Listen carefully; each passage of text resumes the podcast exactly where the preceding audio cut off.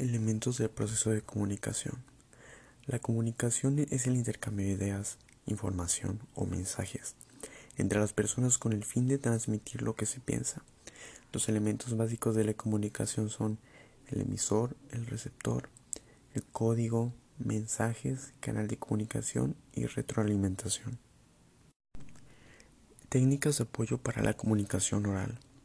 Cuidar las palabras. Las ideas emitidas deben ser claras y precisas. Cuidar el tono y el volumen de voz. Ofrecer una comunicación constructiva. Se debe generar el intercambio de ideas objetivas. Manejar un nivel emocional adecuado. Se deben controlar los pensamientos para no perder el objetivo principal del diálogo. Estructura y tipos de discursos.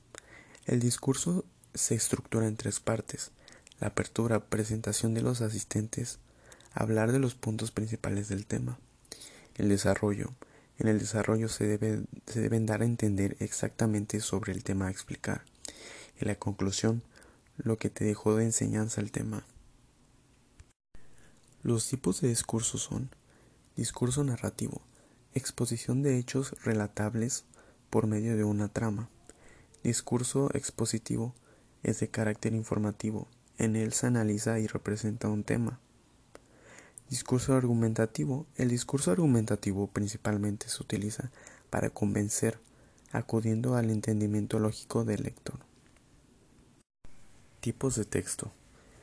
Texto descriptivo. Descripción de un objeto, animal, persona, etc. Define algún tema. El texto expositivo coloca una idea, teoría, tesis, en él expresas tus pensamientos. El texto científico utiliza datos comprobables y todos los datos de un texto científico deben ser verificables. El texto argumentativo es un texto para dejar un tema en claro, útil para persuadir. El texto narrativo es un texto en el que describes lo que realizan los personajes.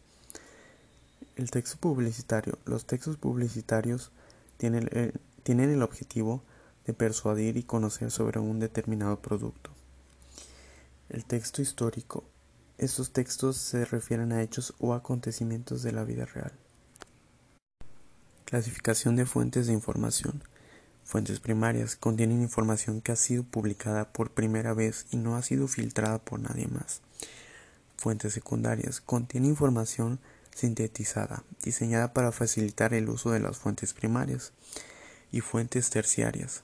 Son guías virtuales que contienen información sobre las fuentes secundarias y las primarias.